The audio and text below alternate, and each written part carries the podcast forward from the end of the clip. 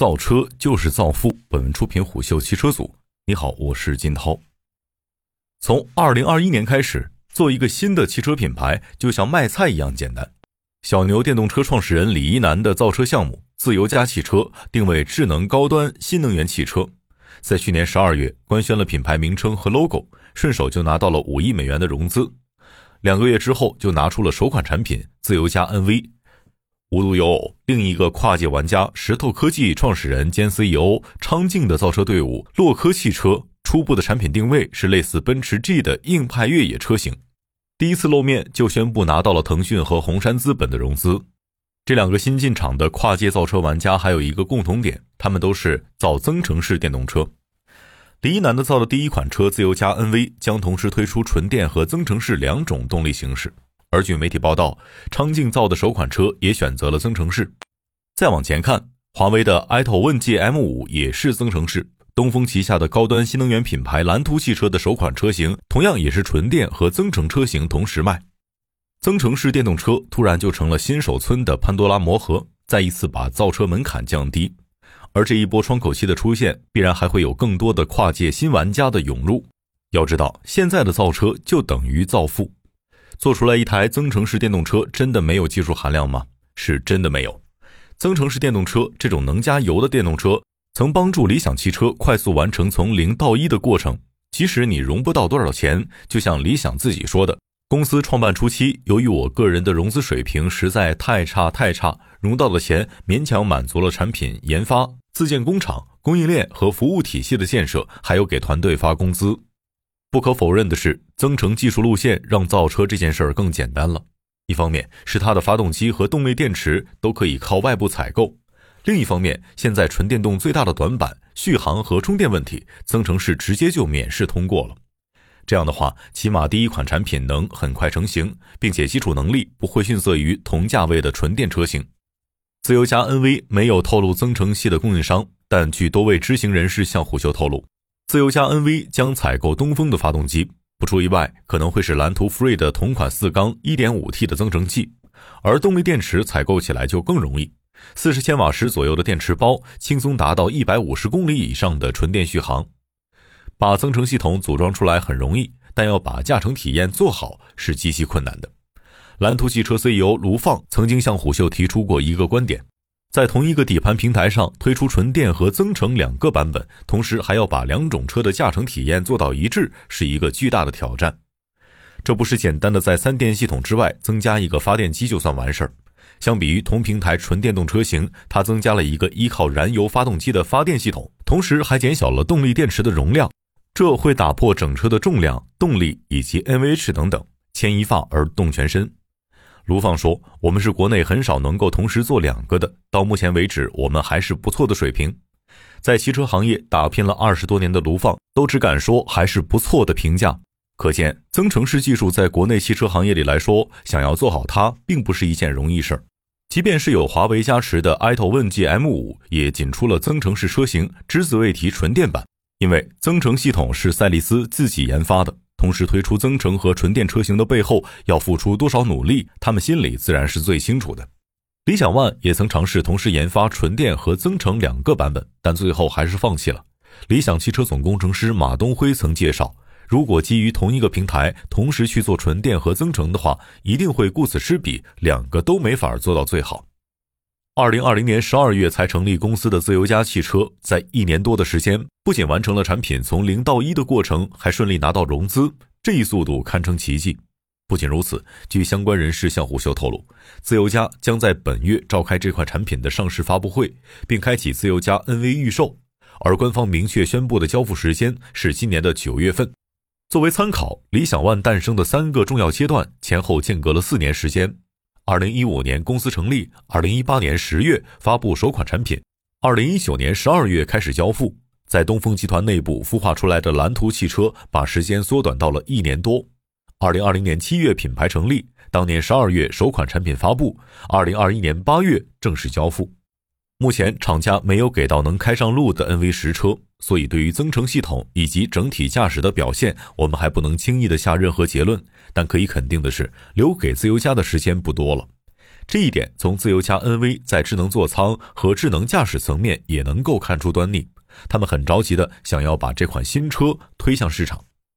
一位从事智能座舱行业的人士告诉虎嗅，除了增程式技术的争议之外，自由家 NV 用 CarPlay 系统也是一个令人匪夷所思的操作。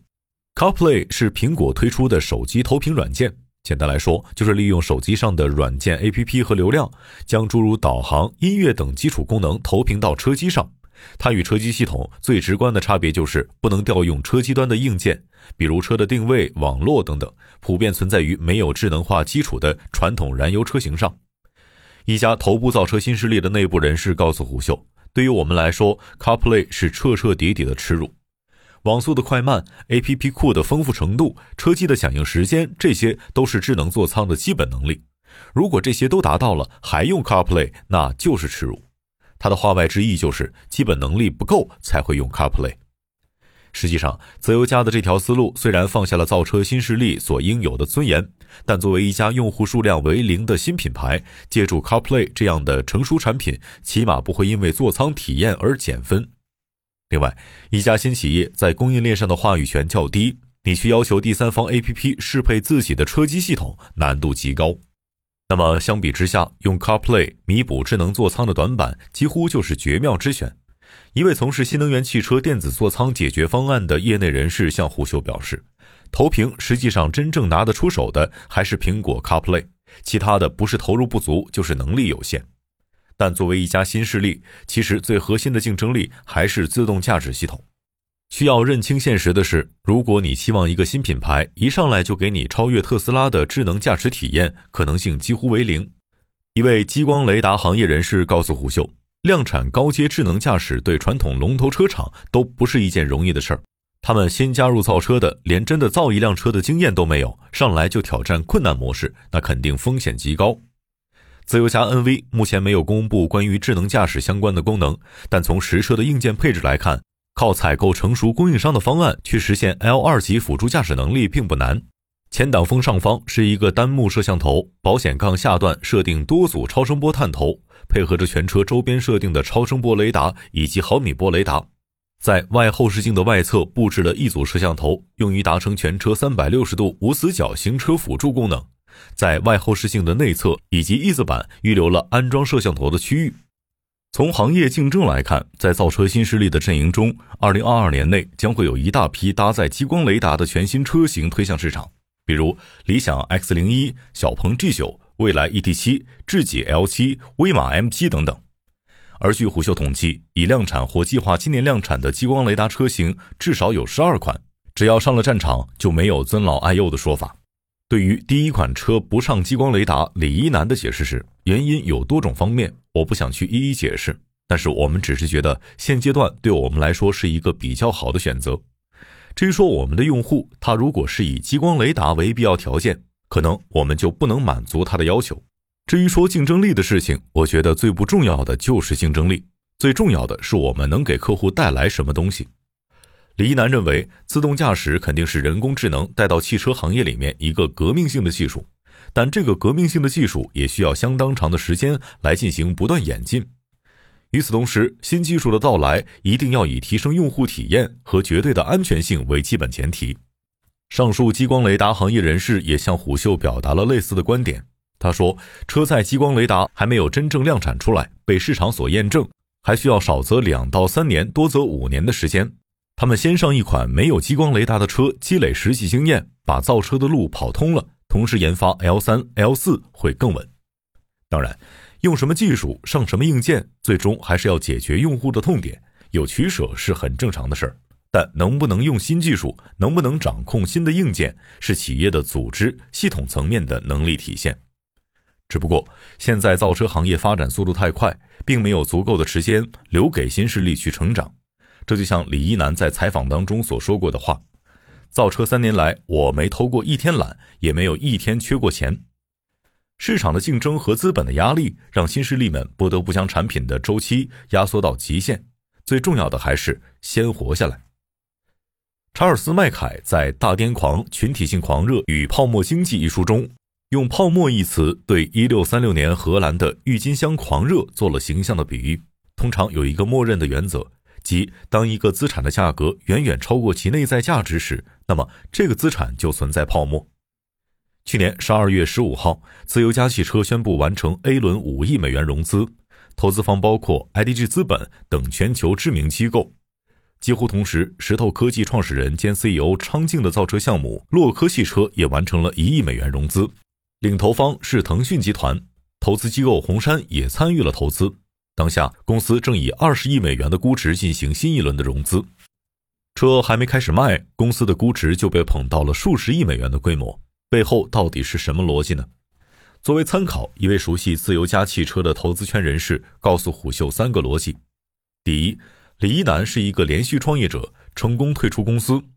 第二，他踩的这个时间节点比较好。最后，他的资源整合能力和大公司的管理经验是值得肯定的。在一级市场还有一个 GBF 估值体系，这种估值方式运用起来相当简单，就是找到一个未来可能成为的目标作为对标物，然后以手头标的拿到融资、快速成长、做出最理想的财务数据为假设来估值。比如，在中式点心行业，前面是由好利来这样的前辈作为对标物，后来的默默点心局自然而然就不愁融资。汽车行业也是如此，未来、小鹏和理想都在这几年相继完成了 IPO。最近，未来还要赴港二次上市，第二波新势力要是熬到上市，最起码也能达到百亿美金市值的规模。在发展路径上也会极为类似，首先让第一款车快速进入市场。然后积累用户和市场反馈，吸引融资并扩大研发力度，然后迅速又推出第二款更具竞争力的产品，同时完成公司 IPO，继续扩大融资。就这样一轮又一轮的书写，最后让产品步入正轨，让企业保持健康的自我造血状态。但话又说回来，现阶段蜂拥而至的资本正在透支着一大批新势力在未来几年可能实现的业绩，这始终是一场豪赌，但赌局上没有输家。最终为他们实现业绩增长的，往往是那些普普通通的消费者。对于消费者来说，真的需要一个新品牌吗？或者说，什么样的新品牌是消费者需要的呢？君迪曾经发布过《二零二一中国新车购买意向研究》，结论是在未来半年内有购车意向的人群当中，有近四分之一的消费者将智能化体验作为最重要的购车决策因素。